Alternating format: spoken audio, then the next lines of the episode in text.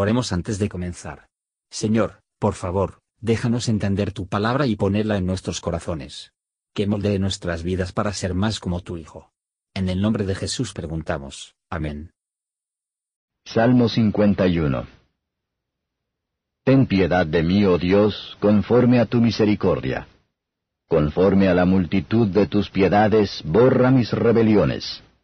Lávame más y más de mi maldad, y límpiame de mi pecado.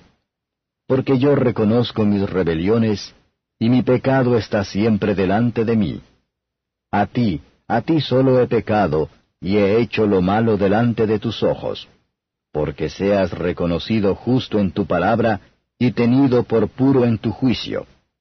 He aquí, en maldad he sido formado, y en pecado me concibió mi madre. He aquí, tú amas la verdad en lo íntimo, y en lo secreto me has hecho comprender sabiduría. Purifícame con hisopo y seré limpio. Lávame y seré emblanquecido más que la nieve. Hazme oír gozo y alegría, y se recrearán los huesos que has abatido. Esconde tu rostro de mis pecados, y borra todas mis maldades. Crea en mí, oh Dios, un corazón limpio, y renueva un espíritu recto dentro de mí no me eches de delante de ti, y no quites de mí tu Santo Espíritu. Vuélveme el gozo de tu salud, y el Espíritu libre me sustente. Enseñaré a los prevaricadores tus caminos, y los pecadores se convertirán a ti. Líbrame de homicidios, oh Dios, Dios de mi salud. Cantará mi lengua tu justicia. Señor, abre mis labios, y publicará mi boca tu alabanza porque no quieres tú sacrificio que yo daría, no quieres holocausto. Los sacrificios de Dios son el espíritu quebrantado. Al corazón contrito y humillado no despreciarás tú, oh Dios. Haz bien con tu benevolencia a Sión, edifica los muros de Jerusalén. Entonces te agradarán los sacrificios de justicia, el holocausto u ofrenda del todo quemada entonces ofrecerán sobre tu altar becerros. Comentario de Matthew Henry Salmos capítulo 51, versos 1 a 6. David, estando convencido de su pecado, derramó su alma a Dios en oración por la misericordia y la gracia. Hacia donde debe hijos rebeldes regresan, sino para el Señor, su Dios, el único que puede sanar a ellos, Él elaboró, mediante la enseñanza divina, una cuenta del funcionamiento de su corazón hacia Dios. Los que verdaderamente se arrepienten de sus pecados, no será avergonzado de reconocer su arrepentimiento. Asimismo, se instruye a los demás qué hacer y qué decir. David no solo había hecho mucho, pero sufrió mucho por la causa de Dios, sin embargo, él huye a la infinita misericordia de Dios y depende de que solo el perdón y la paz. Él pide el perdón de los pecados. La sangre de Cristo, rociada sobre la conciencia, borro la prevaricación, y habiéndonos reconciliado con Dios, nos reconcilia con nosotros mismos. El creyente anhela tener toda la deuda de sus pecados borrados, y cada mancha limpia sería lava a fondo de todos sus pecados, pero el hipócrita tiene siempre cierta reserva en secreto, y que tendría un poco de lujuria favorito perdonó. David tenía un profundo sentido de su pecado tal que estaba continuamente pensando en ella, con dolor y vergüenza. Su pecado fue cometido contra Dios, cuya verdad nos negamos por el pecado voluntario, con lo que tratamos con engaño. Y lo verdaderamente penitente habrá jamás rastrear las corrientes de pecado actual de la fuente de la depravación originales. Confiesa su corrupción originales. Esta es la locura que está ligada en el corazón de un niño, que la propensión al mal, y que el atraso a la buena, que es la carga de los regenerados, y la ruina de los no regenerados.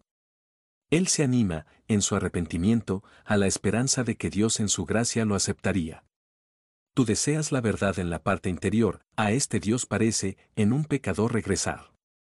Donde hay verdad, Dios le dé sabiduría. Aquellos que sinceramente se esfuerzan por cumplir con su deber serán enseñados con su deber, pero van a esperar un buen solo de la gracia divina para superar su naturaleza corrupta. Versos 7 a 15. Purifícame con hisopo, con la sangre de Cristo se aplica a mi alma por una fe viva. Ya que el agua de la purificación fue rociada con un manojo de hisopo.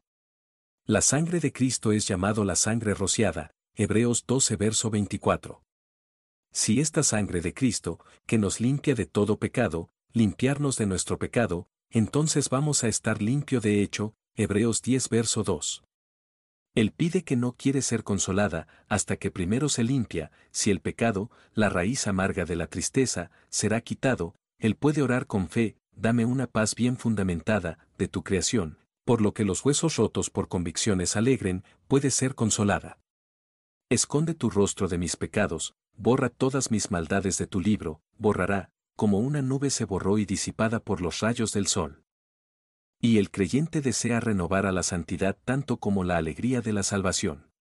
David vio ahora, más que nunca, lo que es un corazón impuro que tenía, y tristemente se lamenta a ella, pero ve que no está en su propio poder para modificarlo, y por lo tanto pide a Dios crearía en él un corazón limpio. Cuando el pecador se siente este cambio es necesario, y lee la promesa de Dios a tal fin, comienza a hacerla. Sabía que tenía por su pecado contristado al Espíritu Santo, y le provocaron a retirarse. Esto le teme más que nada. Él ora para que las comodidades divinas pueden ser restaurados a él. Cuando nos damos a nosotros mismos motivo para dudar de nuestro interés en la salvación.